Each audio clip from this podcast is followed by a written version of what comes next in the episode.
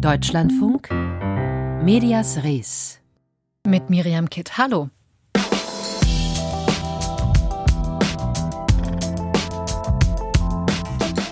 Zwei Fragen treiben die Beobachterinnen und Beobachter von Medienimperien heute um.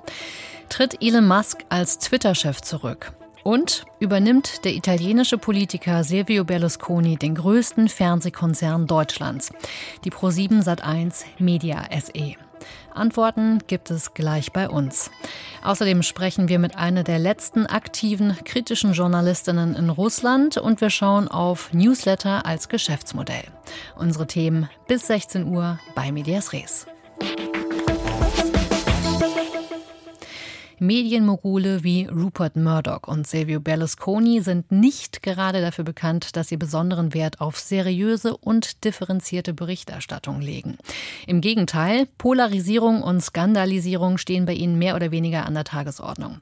Grund genug, einen Blick auf ein mögliches Übernahmegeschäft von Berlusconis Mediengruppe Media for Europe zu werfen. Seit letztem Monat halten die nämlich 29 Prozent der Anteile an dem größten privaten Fernsehkonzern in Deutschland, der Pro7 Sat1 Media SE. Sollten sie 30 Prozent überschreiten, dann wäre eine Übernahme möglich.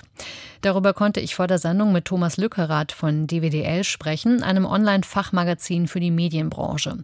Und zuerst habe ich ihn gefragt, wie wahrscheinlich eine solche Übernahme seiner Einschätzung nach ist. Na, der Versuch wird natürlich schon seit längerer Zeit unternommen. Und es ist anzunehmen, dass MFE nicht jetzt plötzlich stoppen wird. Also der Weg dahin wird weiter beschritten. Das Tempo ist, glaube ich, die Frage, die sich gerade alle stellen. Sind wir wirklich kurz davor? Oder ist es ein bisschen mehr Säbelrasseln auf dem Weg dahin, wo solche Meldungen wie jetzt helfen sollen, das Ziel zu erreichen, ohne dass sie den großen Schritt schon vorweggenommen haben? Wie würde so ein Säbelrasseln in Anführungsstrichen helfen? Die MFE braucht ja weitere Anteile. Die muss ihnen jemand verkaufen. Interessanterweise ist übrigens bisher noch nie bekannt geworden, was MFE eigentlich wirklich dann mit Pro7 Sat1 in Deutschland machen möchte. Wir sind momentan tatsächlich ja eher auf der finanziellen und auf der Übernahmeebene, ohne dass es um strategische Fragen geht. Okay, dann bevor wir weiter über diese Übernahmemöglichkeiten sprechen, lassen Sie uns direkt ähm, problematisieren. Sollte es zu einer Übernahme kommen, dann würde ein Politiker und ein Regierungsmitglied einer zudem rechtspopulistischen Regierung mit in Teilen faschistischer Vergangenheit mit Pro7 Sat1 die Mehrheit an dem größten deutschen privaten Medienhaus besitzen. Warum wäre das Ihrer Einschätzung nach möglicherweise ein Problem? Inzwischen ist der ehemalige Ministerpräsident nicht mehr wirklich die aktiv treibende Kraft im Tagesgeschäft. Sein Sohn, Pier Silvio Berlusconi, führt das Geschäft. Ich glaube, der persönliche Einfluss von Silvio Berlusconi, der immer so ein ganz klein bisschen als das äh, Gespenst darüber schwebte, den gibt es nicht mehr. Die spannende Frage ist, was wollen die? Pro7 Sat1 selber ist momentan keine besonders große journalistische Kraft im deutschen Markt. Man hat zwar Ambitionen, das zu steigern, aber mit einer Übernahme wäre man nicht plötzlich sozusagen maßgeblich am politischen, gesellschaftlichen, nachrichtlichen Diskurs in Deutschland beteiligt. Also die ganz großen Sorgen kann ich dann nicht teilen. Aber ist es nicht so, dass Medien eigentlich Politik kritisch auch hinterfragen und prüfen sollten? Und wenn jetzt ein Politiker, zudem auch noch Regierungsmitglied, das größte private Medienhaus in Deutschland besitzt, dann steht diese Zielsetzung noch irgendwie zumindest in Frage, oder? Also in der Theorie stimme ich Ihnen da definitiv zu, natürlich. Äh, die Frage ist halt, wie gesagt, was würden Sie überhaupt umsetzen wollen? Das Programm von Pro7 Sat1 besteht zu 90 Prozent aus Unterhaltungsformaten. Dementsprechend weiß ich nicht, inwiefern die, die ganz große Gefahr davon ausgeht. Aber man ist natürlich alarmiert. Auch die Politik hat sich in Deutschland, konkret in Bayern, ja auch schon darauf vorbereitet, wobei nicht ganz klar ist, wie man das eigentlich umsetzen möchte, das zu verhindern dann. Die rechtliche Handhabe, da streiten sich die Gelehrten. Ich ich würde nur davor warnen, das Monstrum aufzubauen, dass da jemand massiv Einfluss auf die Berichterstattung in Deutschland nehmen will. Das kann ich mir beim besten Willen nicht vorstellen. Nach einem Bericht der österreichischen Tageszeitung Der Standard sei eine in Anführungsstrichen feindliche Übernahme des bayerischen Unternehmens Pro7 seit 1 durch Berlusconi politisch derzeit ja auch praktisch ausgeschlossen. Sie haben eben Bayerns Regierung angesprochen. Warum glauben Sie, dass dort interveniert wird? Ja, es gibt ein neues Mediengesetz in Bayern. Im Grunde kann man sagen, es ist eine Lex Berlusconi. Sie wurde genau für diesen Fall installiert, äh, dass man sicherstellt, falls ein ausländischer Investor oder ein Investor mehr als 25 Prozent der Stimmrechte hält und die journalistische Vielfalt im Land beeinträchtigen würde, dann möchte man das verhindern können. Wie das allerdings rechtlich genau gehen soll, ist genauso unklar wie die Frage, wann eigentlich dieser Hebel greift. Denn berichtet wird momentan ja über diese knapp 30 Prozent, die MFE schon besitzt. Allerdings persönlich direkt besitzt MFE momentan 22,7 Prozent der Stimmrechte. Stimmrechte an Pro7 Sat1. Die restlichen Prozente kommen über Optionen, auf die MFE offenbar Zugriff hat. Das Problem also, diese 25-Prozent-Hürde, wonach es überhaupt erst die Handhabe gäbe, aus Bayern dagegen vorzugehen, die ist noch gar nicht erreicht. Wie viel Einfluss bedeuten denn aktuell diese de facto 22,7 oder 29 Prozent Unternehmensanteile? Man merkt durch einige Personalien, die im Unternehmen Pro7 Sat1 passiert sind, einen Wechsel in der Aufsichtsratsspitze, aber auch ein Wechsel im äh, Vorstand. Rainer Bourgeon ist gegangen. Rainer Bourgeon hat sich immer sehr klar gegen die Ambitionen von MFE positioniert, was natürlich irgendwann das Unternehmen in eine schwierige Situation bringt, wenn ich einen Hauptaktionär habe, der immer mehr zukauft, möglicherweise sogar eben die Übernahme anpeilt und die Führung des Unternehmens dies nicht möchte. Jetzt gibt es mit Bert Habitz einen neuen Vorstandsvorsitzenden bei Pro7 der selber erklärt hat, wenn denn MFE mal das Gespräch suchen würde, was man denn vorhabe, dann würde man auf jeden Fall das Gespräch auch suchen und führen. Das ist schon mal eine andere Tonalität als bisher. Es wird nicht mehr geblockt, sondern man erkennt an, dass es diese Zukäufe gibt, möglicherweise eben die Übernahme und sucht den Dialog. Das hat sich tatsächlich schon geändert und wenn Sie die bisherigen erworbenen Anteile ansprachen, im nächsten Jahr äh, sind äh, möglicherweise vier Stellen im Aufsichtsrat neu zu besetzen. Da wird natürlich auch MFE jetzt schon mit diesen Anteilen Ansprüche anmelden. Das heißt, da über den Aufsichtsrat wird sicherlich auch schon weiter Kontrolle ausgeübt. Das heißt, wir sehen an mehreren Fronten so ein ja, aufeinander zubewegen, auch wenn nicht ganz klar ist, wie sehr man das in Unterführung wirklich möchte. Warum spielt denn eigentlich die Musik gerade bei der österreichischen Wettbewerbsbehörde, wo es sich doch um ein Unternehmen mit Unternehmenssitz in Bayern handelt? Möglicherweise geht es einfach darum, ein bisschen Aufmerksamkeit zu erzeugen, was offensichtlich gelungen ist. Denn die Frage ist, als nächstes, wenn sie 30 Prozent überschreiten würden, müsste MFE ein Übernahmeangebot machen. Und da gehen ein bisschen die Meinungen der Experten und Brancheninsider, die, die ich am Wochenende gesprochen habe, auseinander, ob MFE überhaupt in der Lage wäre, auf einen Schlag dann das zu bezahlen, also wirklich die Mehrheit der Stimmrechte zu übernehmen, oder ob man absichtlich ein sogenanntes Lowball-Offer abgibt, also spricht ein explizit unattraktives Angebot, sodass kaum jemand dieses Übernahmeangebot annimmt. Damit wäre MFE der Pflicht nachgekommen, könnte dann aber, wenn es nicht geklappt hat, nach wie vor, so wie bisher, immer einzeln und peu à peu zukaufen, gleichzeitig aber jederzeit wieder ein neues Übernahmeangebot vorlegen. Aktienunternehmen sind natürlich ohnehin immer dem Druck der Aktionäre ausgesetzt, würde das aber natürlich nochmal erhöhen, weil man immer davon ausgehen muss, dass bei jeder Entwicklung bei Pro7 Sat1 direkt wieder ein neues Übernahmeangebot folgen könnte. Und da würde man den Konzernen unterführen definitiv zum Getriebenen machen sagt Thomas Lückerath vom Medienbranchendienst DWDL über die potenzielle Übernahme der Pro7 Sat1 Media SE durch die Medienfirma des italienischen Politikers Silvio Berlusconi. Das Gespräch haben wir vor der Sendung aufgezeichnet. Und mittlerweile warnt übrigens auch der Deutsche Journalistenverband vor einer Übernahme und fordert die zuständigen Medienaufsichtsbehörden in Deutschland und Österreich zum Handeln auf.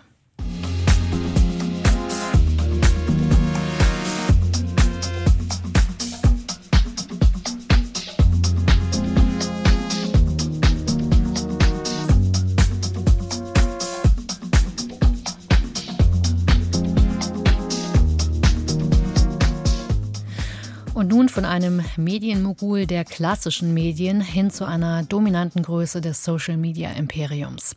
Ladies and Gentlemen, Elon Musk. Statt Applaus gab es für ihn bei einer, bei einer Veranstaltung in San Francisco vor gut einer Woche das hier.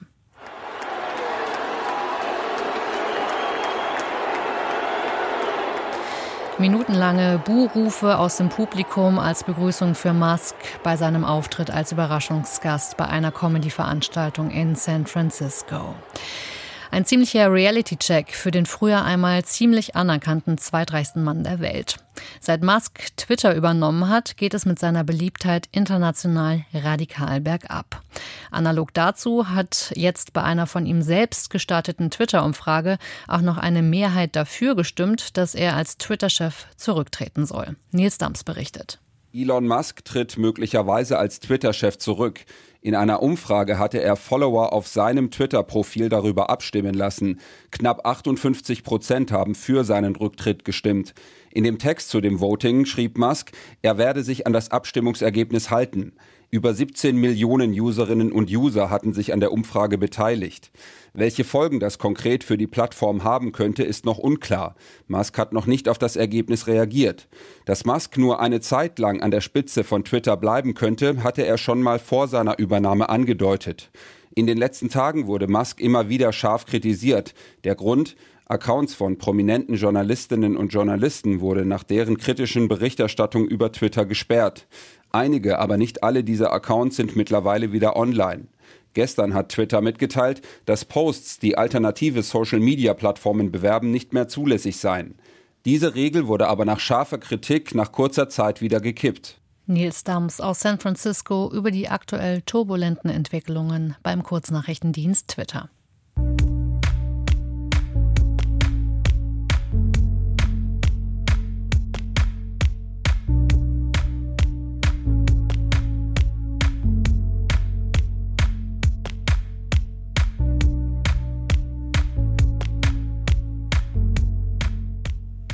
Seitdem der russische Angriffskrieg gegen die Ukraine im Februar begonnen hat, wurden auch die Medien in Russland immer stärker sanktioniert.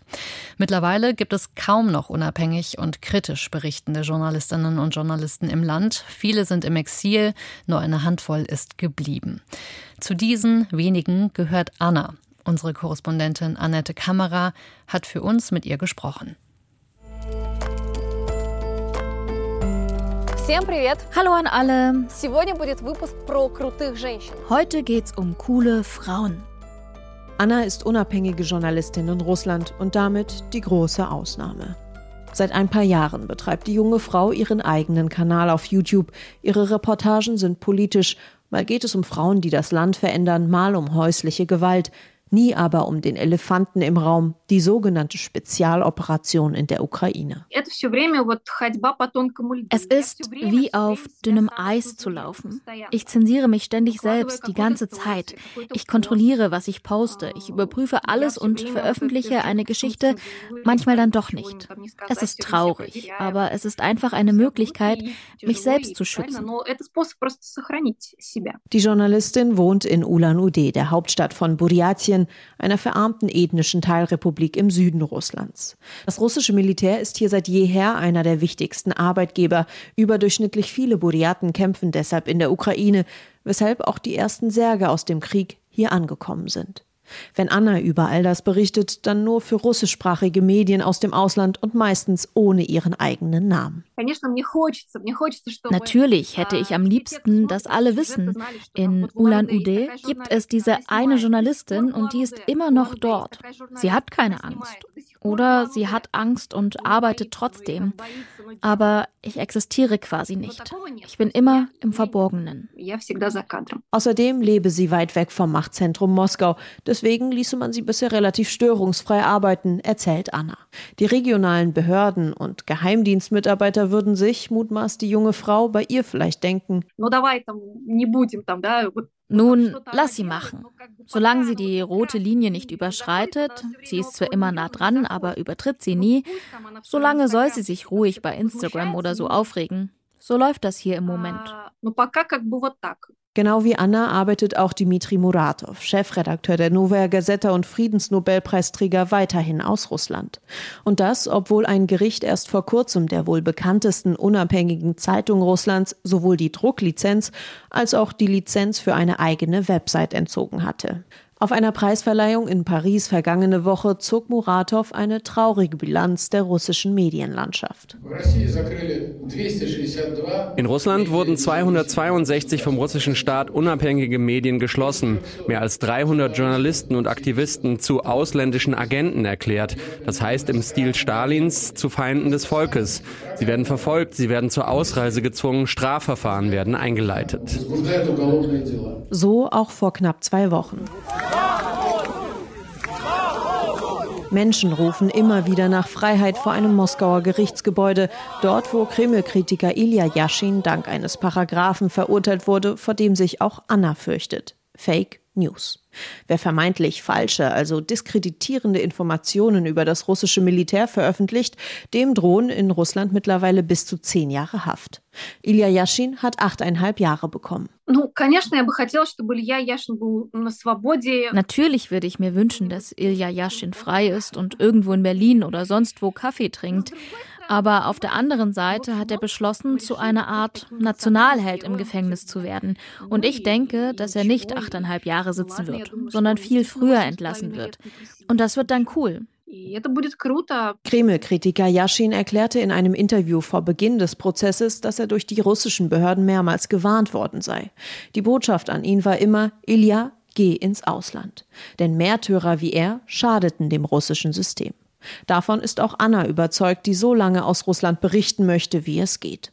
Sollte sie allerdings jemals angeklagt werden, erklärt Anna, werde sie nicht ins Gefängnis gehen, sondern mit ihrem achtjährigen Sohn Russland verlassen. Um ein humanitäres Visum hat sie sich bereits beworben, erzählt die Journalistin. Man wisse ja nie. Annette Kamera über Medien in Russland und über die Journalistin Anna, die trotz aller Widrigkeiten bis heute von dort kritisch über Politik berichtet.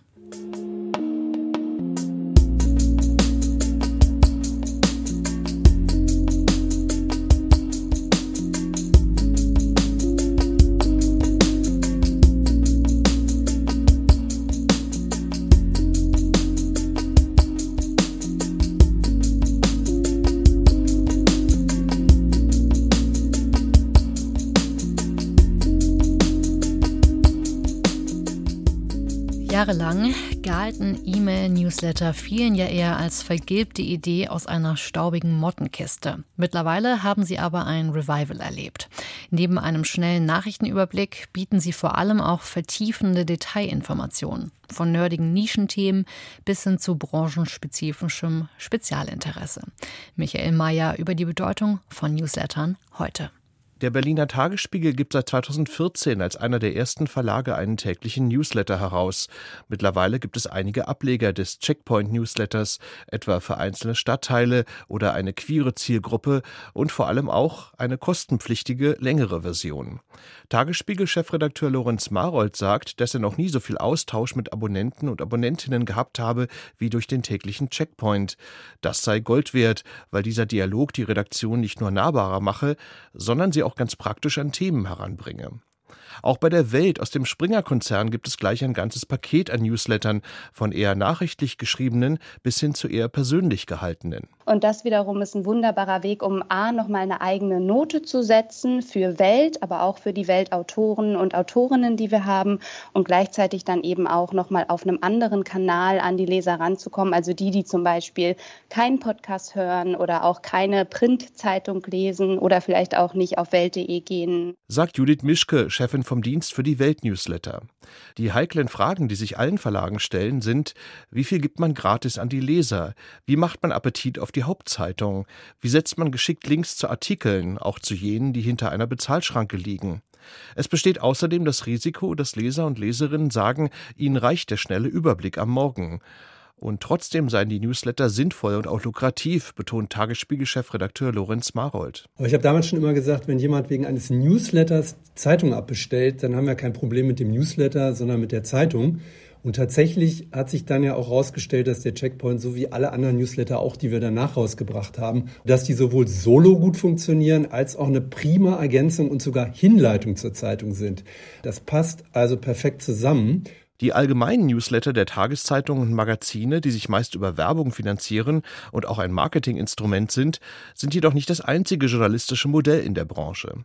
Es gibt auch eine Reihe von elaborierteren, längeren Newslettern, die eine spezielle Zielgruppe haben und vor allem kostenpflichtig sind.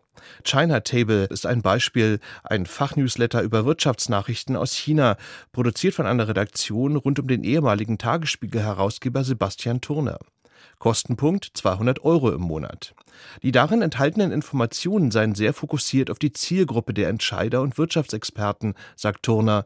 Sie können aber dazu beitragen, dass eine Firma sogar Kosten einspart, da sie durch den Newsletter bereits eine Reihe von wichtigen Informationen bekommt. Denn normalerweise wird diese Fachinformation ja von anderen Kollegen aufbereitet und hat ganz andere Preise, also Faktor 10 oder Faktor 100 ist es zum Teil. Wenn Sie ein eigenes Büro in China betreiben beispielsweise, dann ist es wahrscheinlich nicht mal der hundertfache Preis, sondern noch darüber. Es ist für viele Leute auch noch ein wirtschaftlicher Vorteil, wenn sie beruflich mit dem Thema zu tun haben. Auch der Tagesspiegel gibt sieben Profi-Newsletter heraus, etwa zu den Themen Smart City und Verwaltung, Gesundheit, Energie und Klima und weiteren Themen.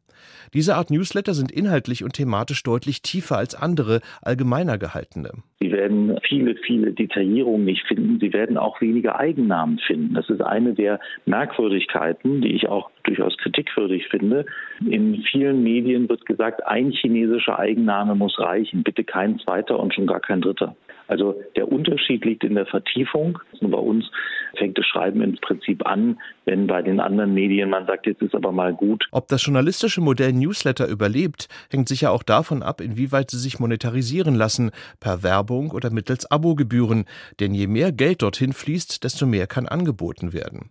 Bei der Welt sind die kostenpflichtigen Newsletter nur im Verbund mit einem Welt Plus Abo zu beziehen, mit dem man viele Artikel hinter der Bezahlschranke auf der Website lesen kann.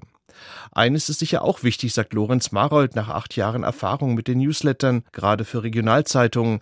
Ein gewisses Community-Gefühl, also die Identifikation mit der jeweiligen Zeitung, muss vorhanden sein. Dass wir zum Beispiel mit gemeinsamen Lauf- und Radgruppen stärken oder mit Kinoabenden für die Leserinnen und Leser oder auch mit sonstigen Veranstaltungen, wo dann zum Beispiel auch die Checkpoint-Band spielt. Tagesspiegel-Chefredakteur Lorenz Marold in einem Beitrag von Michael Mayer über das neue alte Geschäftsmodell mit den Newslettern. Medias Res. Die Schlagzeile von morgen. Hallo, schönen guten Tag. Daniel Frasch hier vom Boten in Feucht. Wir haben morgen als Schlagzeile bei uns auf der Seite 1 die Gebührenerhöhung bei der Müllabfuhr. Und zwar hat es der Kreistag bei uns im Landkreis beschlossen zum 1. Januar wird so ein 20 Prozent teurer werden. Begründet wird das Ganze im Landkreis mit stark gestiegenen Kosten. Die Prognose für die kommenden Jahre 23 und 24 geht davon 25 Prozent Mehrausgaben aus. Viele Faktoren spielen damit rein, unter anderem eben auch die gewachsenen Müllmengen. Und wir werden das morgen bei uns für den Landkreis genauer beleuchten. Und das war's auch schon mit Medias Res für heute. Nach den Nachrichten folgt der Büchermarkt mit Nora Karches. Und dort geht es dann um das Wenige und das Wesentliche. Eine Reflexion über moderne Askese. Viel Spaß dann beim Weiterhören und hier verabschiedet sich für das Team von Medias Res Miriam Kitt.